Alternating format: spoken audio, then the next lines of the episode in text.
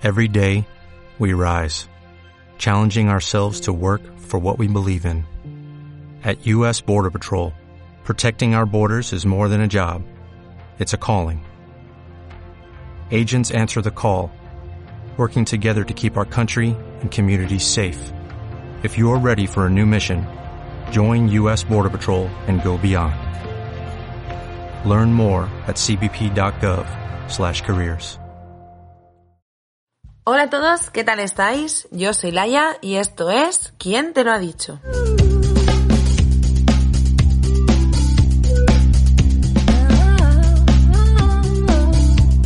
Bueno, como habéis visto en el título del programa de hoy, vamos a hablar de ideas de libros para regalar en estas navidades, pero que todos tienen el mismo denominador común.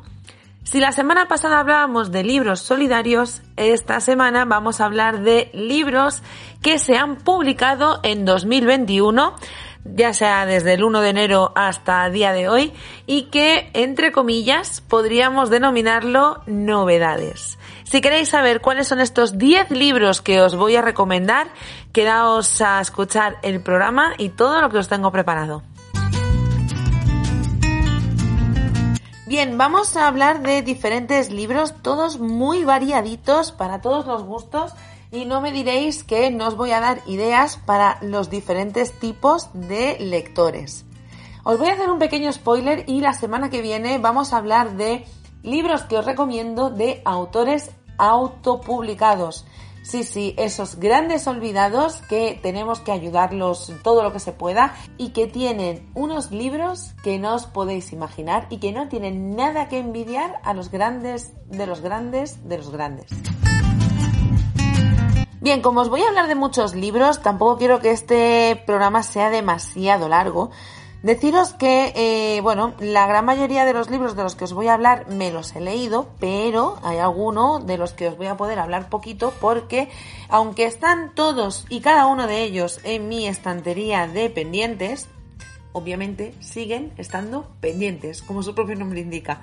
Tengo varios libros por aquí que todavía no les he hincado el diente, otros que estoy en ello y otros pues que me muero de leer o que ya he leído, disfrutado y degustado poquito a poco.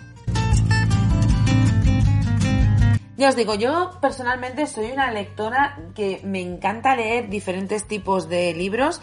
No, les, no le hago asco a ninguno, quizá un poquito a la fantasía, pero bueno, que no es cuestión de ponerse ahora exquisitos. Cualquier libro que el señor Papá Noel, Santa Claus, los Reyes Magos, Cagatío o Lenchero o cualquier persona que venga a traernos regalos en Navidad o un amigo invisible será bienvenido. No le hago ascos a ninguno, ya os digo. Vamos a ello. El primer libro del que os voy a hablar es un libro que todavía no he leído, que me regalaron mis amigas para mi cumpleaños y que todavía sigue aquí, vergüenza la mía, deshonra la mía, eh, pendiente de leer. Es un libro que además le tengo muchas ganas, pero al final se me acaban cruzando colaboraciones, lecturas conjuntas o otras lecturas que tengo más a mano y al final no le, no le acabo dando su protagonismo, digamos. Y es un libro, ya os digo, que es está catalogado como thriller. El autor es muy conocido, no quizá tanto por sus libros, pero sí porque es una, un rostro, digamos, mediático, un rostro familiar y conocido. Y es que Pablo Rivero encarna desde hace muchos años a Tony Alcántara, porque a lo mejor lo conocéis más como Antonio Alcántara, como Tony Alcántara, el eh, personaje de Cuéntame de la serie de televisión española, que además es autor. Ha escrito eh, con este tres libros, está ahora escribiendo, dando forma a su cuarta novela, yo me muero de ganas de leerlo. El tercero, que ya os digo, tengo pendiente, y el cuarto. Y es que he disfrutado mucho con sus dos novelas anteriores, tanto con Penitencia, que fue la segunda, como la primera, que es No volveré a tener miedo. Pero bueno, la novedad novedosa de 2021 y es del libro que venimos a hablar es Las niñas que soñaban con ser vistas. Es un libro que tiene mucha controversia y es que o lo amas o lo odias porque he escuchado opiniones de todos los tipos. Como ya os digo, este es un libro que no he leído, voy a pasar a leeros la sinopsis. Laura García Hernández, una niña de 14 años, ha desaparecido. La última vez que se la vio fue entrando en un conocido centro comercial cuando acudía a una misteriosa cita. A los pocos días aparece descuartizada en el aparcamiento de la planta baja. El cuerpo presenta mordeduras de animal, pero su hermano Jaime insiste en que fueron causadas por un ser humano. Todo se complica cuando Pablo, un publicista que trabaja en la agencia más prestigiosa del país, sospecha que el asesinato puede estar relacionado con la muerte de algunas influencers. Pues nada, ahí queda eso. Pablo Rivero vuelve con una terrorífica historia que bueno, mm, yo tengo muchas ganas de leer porque la verdad esta sinopsis no deja indiferente a nadie y yo ya que estoy metida así en el mundo de influencers, bookstagramers y tal, pues la verdad me llama mucho la atención. Y ya saltando de influencers, pues ¿por qué no? Vamos a hablar del segundo libro cuyo autor también podríamos decir que es un poco influencer. Ya no él, quizá, ya toda su familia, porque seguro que, aunque yo os hable ahora mismo de Javier Castillo, seguro que también conocéis a Jazz Coco, que es su mujer, Verónica Díaz, que ya os digo, es conocida en las redes como Jazz Coco, y que también seguís algunos de sus vídeos familiares como la familia Coquete que la verdad yo soy la primera que los veo y disfruto un montón con ellos.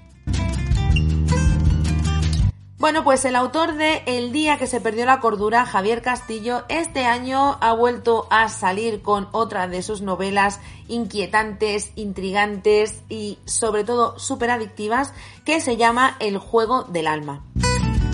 Este libro salió allá por el mes de mayo y a mí me lo regalaron mis hijos para el Día de la Madre. La verdad es que no lo he acabado, voy poquito más de la mitad y me tiene súper enganchada. Voy a leeros la sinopsis y así no hacemos ningún tipo de spoiler, nos aseguramos de que todo va bien. Nueva York, 2011. Una chica de 15 años aparece crucificada en un suburbio a las afueras. Miren Things periodista de investigación del Manhattan Press, recibe de manera inesperada un extraño sobre. En su interior, la Polaroid de otra adolescente amordazada y maniatada con una sola anotación. Gina Peebles, 2002. Miren Thrings y Jim Sommer, su antiguo profesor de periodismo, seguirán la pista de la chica de la imagen mientras investiga la crucifixión de Nueva York. Así, se adentrarán en una institución religiosa con extraños rituales y se sumergirán en un oscuro secreto que, de descubrirse, puede cambiarlo todo. Y hasta ahí puedo leer. Ya solo os puedo recomendar que os hagáis con el juego del alma y que pues lo pidáis, ¿por qué no?, en vuestra carta a los Reyes Si lo que queréis es un libro pues más estilo chick lit, romántica y demás, también tengo sugerencias. Este año, otra de las grandes como es Elizabeth Benavent nos sorprendió eh, para el Día del Libro, poco antes del Día del Libro, con El arte de engañar al karma. Eh, es un libro que yo sinceramente no he leído aún, porque ya os expliqué una vez que yo Elizabeth Benavent la tengo como digamos, autora de cabecera y recurro a ella cuando no sé qué leer, cuando me quedo sin ideas, cuando veo que se avecina un paro lector, pues tiro siempre de Elizabeth Benavent porque sé que sus historias me van a atrapar, me van a enganchar y me van a mm, subir otra vez y me van a dar toda la energía que necesito para coger fuerzas y seguir adelante sin caer en ningún paro lector. En este libro yo solamente os puedo decir cuatro frases que hay por detrás porque ni siquiera tenemos sinopsis. Y es que en este libro nos encontraremos a una aspirante actriz cansada de hacer castings, un artista reconocido en plena crisis creativa, unos valiosos cuadros encontrados en un desván y el arte del engaño para cambiar las leyes del karma. Según he podido leer, es una historia original llena de belleza y de arte en la que las mujeres dejan de ser musas para ser creadoras y volar alto, por encima de cualquier expectativa. Así que, bueno, ya sabemos cuál va a ser una de mis próximas lecturas del 2022. Y sin salirnos del territorio español, también os quiero recomendar un libro que yo también tengo muchas ganas de leer, que está ambientado en la movida madrileña y que se llama Tú y yo Invencibles de Alice Kellen. De la autora he leído varios libros, pero este en concreto todavía no lo he leído. Y es que todavía tengo muy reciente el último que leí de la autora y quería dejar un poquito más de tiempo para ver, coger aire y seguir adelante con otro libro de esta maravillosa autora. Os voy a leer la sinopsis como he hecho anteriormente para abriros ahí el gusanillo. Lucas es familiar, impulsivo y transparente. Juliet es fuerte, introspectiva y enigmática. Él vive en Vallecas, trabaja en un taller de coches junto con su mejor amigo y por las tardes tocan en un grupo de música que marcará el curso de sus vidas para siempre. Ella ha crecido con su abuela en un barrio acomodado, pero sueña con ser independiente, volar alto y dejar huella en el corazón de alguien. Una noche de 1978, en pleno estallido de la movida madrileña, sus caminos se cruzan. Entonces surge la atracción, el deseo, el amor, un amor radiactivo en un ambiente desenfrenado que lo arrolla todo a su paso mientras ellos se vuelven inseparables y viven atrapados entre el éxito y el fracaso, la luz y la oscuridad, el perdón y el orgullo. Pero Lucas es imperfecto y Juliet guarda secretos.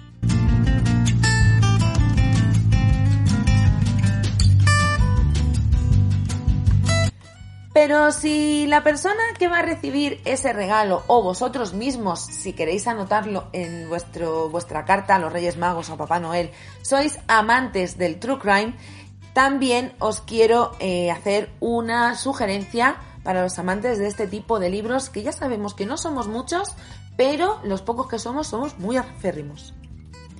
Es un libro que de verdad me ha impresionado, lo leí hace poquito porque tiene capítulos cortos, pero cada capítulo trata de un caso. Es el libro Territorio Negro, Crímenes Reales del siglo XXI de Manuel Marlasca y Luis Randueles.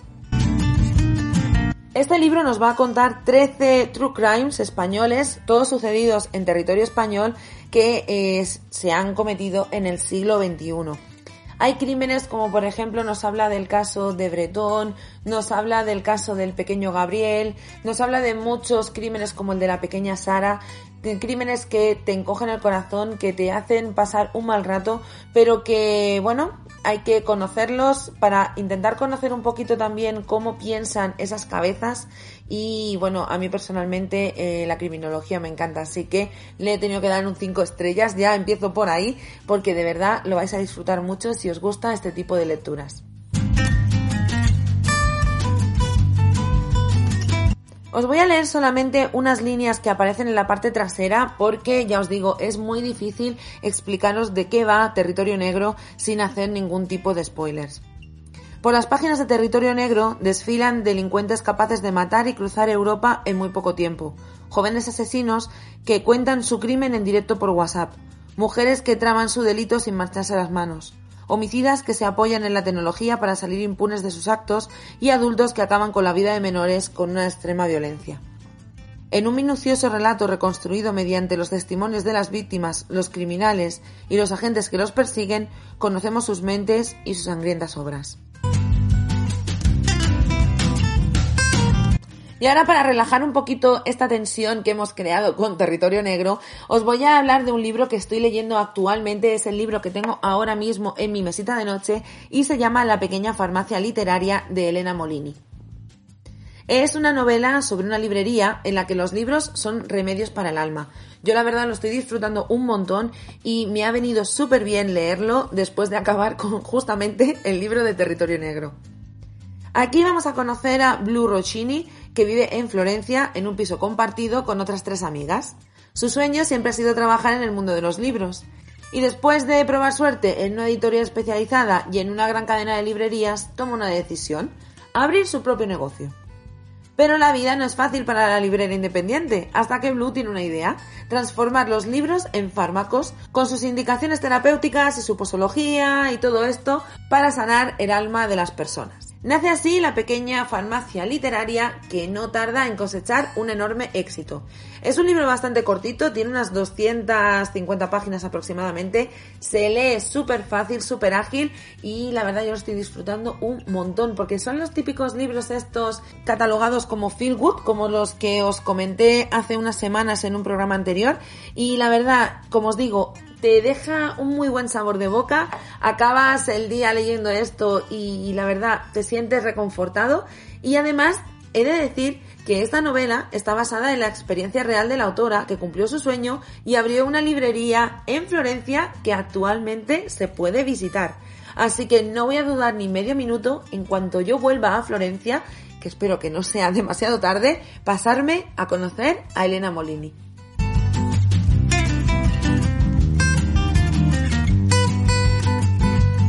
Bueno, y ahora que hemos rebajado un poquito la tensión, vamos a volver a un thriller o novela negra, como queráis catalogarlo, porque puede llamarse de las dos maneras. Os voy a hablar de La última paloma de Mem Marías, que es un libro que leí hace muy poquito en una lectura conjunta y que la verdad debo recomendarlo. ¿Por qué? No es un libro que para mí haya sido el mejor del año, porque igual no está siquiera que no lo sé todavía, ¿eh? en el top 10 de mejores lecturas de 2021, pero sí que es cierto que es un thriller que puede gustar a mucha gente. Está situado en Rota, un pequeño pueblo de Cádiz que seguro que conocéis, donde está la base naval americana.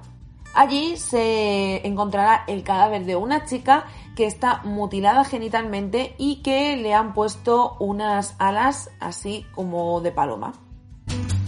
Es entonces cuando la sargento Padre Santiago y el cabo Sacha Santos deberán hacer algo para intentar parar a este asesino porque ambos piensan que va a volver a matar. Es una novela que al principio puede resultar un poco liosa, por la manera en la que está escrita, pero en cuanto le cojáis el tranquillo la vais a disfrutar un montón. Y la parte final, las últimas ciento y pico páginas, os las vais a devorar porque empieza a desentramarse un lío, porque al principio vais leyendo aquí eso haciendo una maraña y cuando empieza a tirarse de un hilo y empieza a deshacerse, eso es un no parar. Yo os lo recomiendo, ya os digo, y ya me diréis si al final cae en estas fiestas, si os ha gustado o no. El próximo libro del que os voy a hablar y poco os puedo contar de él porque poco puedo añadir a el título es Diferente de Eloy Moreno. Digo que poco puedo añadir porque ya sabéis que el autor no escribe sinopsis, no sabemos de qué va el libro, él prefiere que entremos a ciegas en la historia y yo no voy a ser la que lo contradiga. Lo único que sabemos es una frase que a mí personalmente me ha acabado de ganar y es ¿Y si lo único normal es ser diferente? Eloy Moreno ha cosechado muchísimos éxitos con Invisible y Tierra, que ya sabéis que son dos libros que a mí me han gustado muchísimo. Hace muy poquito leímos Lo que encontré bajo el sofá, que es otra maravilla. Personalmente creo que es un autor de esos que te hacen disfrutar de la historia, pero lo mejor que te llevas es eh, la lección que te da, lo que te hace pensar cuando cierras el libro, lo has leído y dices, ¿bu? ¿Ahora qué pasa con mi vida? ¿Ahora qué estoy haciendo? Y te hace pensar en esa historia y te hace analizar un poquito tu día a día. Para mí, ya os digo, esos libros que te dejan pozo son los mejores que te puedes encontrar. Y los de Eloy Moreno, a día de hoy, para mí, son de ese tipo de libros. Bien, ya solamente nos quedan dos libros para acabar y en este caso vamos a hablar de eh, el último libro de María Oruña, que es un libro de la saga Puerto Escondido, aunque sinceramente este libro se puede leer de manera individual sin ningún tipo de problema. En este libro, la presidenta del Real Club de Tenis de Santander, una de las mujeres más poderosas de la ciudad, ha aparecido muerta en el camarote de una preciosa goleta que, con pocos y selectos invitados, surcaba las aguas de la bahía al anochecer. El crimen recuerda a las novelas de la habitación cerrada de principios del siglo pasado. El compartimento estaba cerrado por dentro. Tanto la extraña herida que presenta el cuerpo de la empresaria como el misterioso método utilizado para perpetrar asesinatos resultan inexplicables. Y todos los invitados a la fiesta parecen tener motivos para haber acabado con su vida. Nadie puede haber salido o entrado de la nave para cometer el crimen o escapar. ¿Quién ha matado a Judith Pombo? ¿Cómo y por qué? Bueno, pues esta es una de esas novelas que te tienen intrigados porque sabes que uno de los personajes que sale en la novela es el asesino. ¿Quién será? ¿Mm? Tendréis que leerlo para saberlo. Bien, y de la última novela que os voy a hablar, en este caso va a ser de una novela gráfica que me tiene completamente enamorada. Es una novela editada por Norma Editorial y se llama Carta Blanca, y es de Jordi Lafebre. Es una novela gráfica, pero además es una comedia romántica que lo pone todo del revés. Conoceremos a Ana y Zeno, que son dos amantes platónicos destinados a encontrarse en la distancia, protagonistas de un romance en el que el final en realidad es solo un nuevo comienzo. Ella es la alcaldesa en una pequeña ciudad de provincias volcada en su trabajo. Él un espíritu libre y soñador difícil de encasillar. La vida parece empeñada en mantenerlos separados, hasta que a ambos se les acaban las excusas para reencontrarse. Es un relato dulce e irresistible sobre un par de corazones vibrando al unísono a través del espacio y el tiempo, narrado con la audacia de todo un maestro. Yo la verdad es que me lo estoy leyendo ahora mismo, no me lo he acabado aunque me queda muy poquito, a pesar de ser una novela gráfica, tiene 152 páginas de las que hay que disfrutarse, deleitarse con los maravillosos dibujos, con las viñetas, con todo. Así que, bueno, no es uno de esos libros que te lo puedes leer en una tarde y ya está. A ver que poder se puede, pero que yo no os lo recomiendo, la verdad. Es una de esas novelas gráficas que merece la pena regalar porque son preciosas. Y hasta aquí el programa de hoy. No os quejaréis de que no os he dado ideas, que os he dado ideas de novela negra, de thriller, de chiclit, de novela romántica, de, no sé, de todo un poco y de mucho nada. O sea, espero que de verdad hayáis cogido alguna idea. Esto, ya os digo, son solamente 10 títulos que se han publicado este año 2021 y que quería compartir con vosotros. Si es que preferís ir a lo seguro y regalar novedades, pero ya os digo, en esta Navidad lo importante es regalar cultura, regalar vidas, regalar libros, porque ¿qué hay mejor que sentarse y disfrutar de un buen libro? Poca cosa más. Bien, y esto es todo por mi parte, como os digo. Os voy a dejar con el resto de la programación de Castilla-La Mancha Activa para que podáis disfrutar de todos los programas que os ofrecen, que la verdad es que están fenomenal.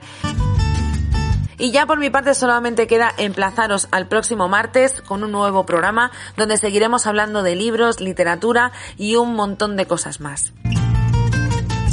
Si me queréis seguir fuera de este mundo, fuera de las ondas, ya sabéis que me podéis encontrar en cualquiera de mis redes sociales, donde me encontraréis por quien te lo ha dicho, pero sobre todo donde estoy más activa normalmente es en Instagram y donde encontraréis también más eh, contenido literario es en mi canal de YouTube, donde cuelgo vídeos todos los martes, viernes y algún que otro domingo.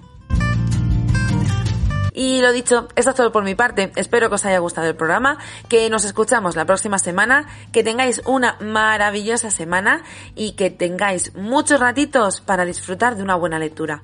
Un besito muy gordo y cuidaos. Chao.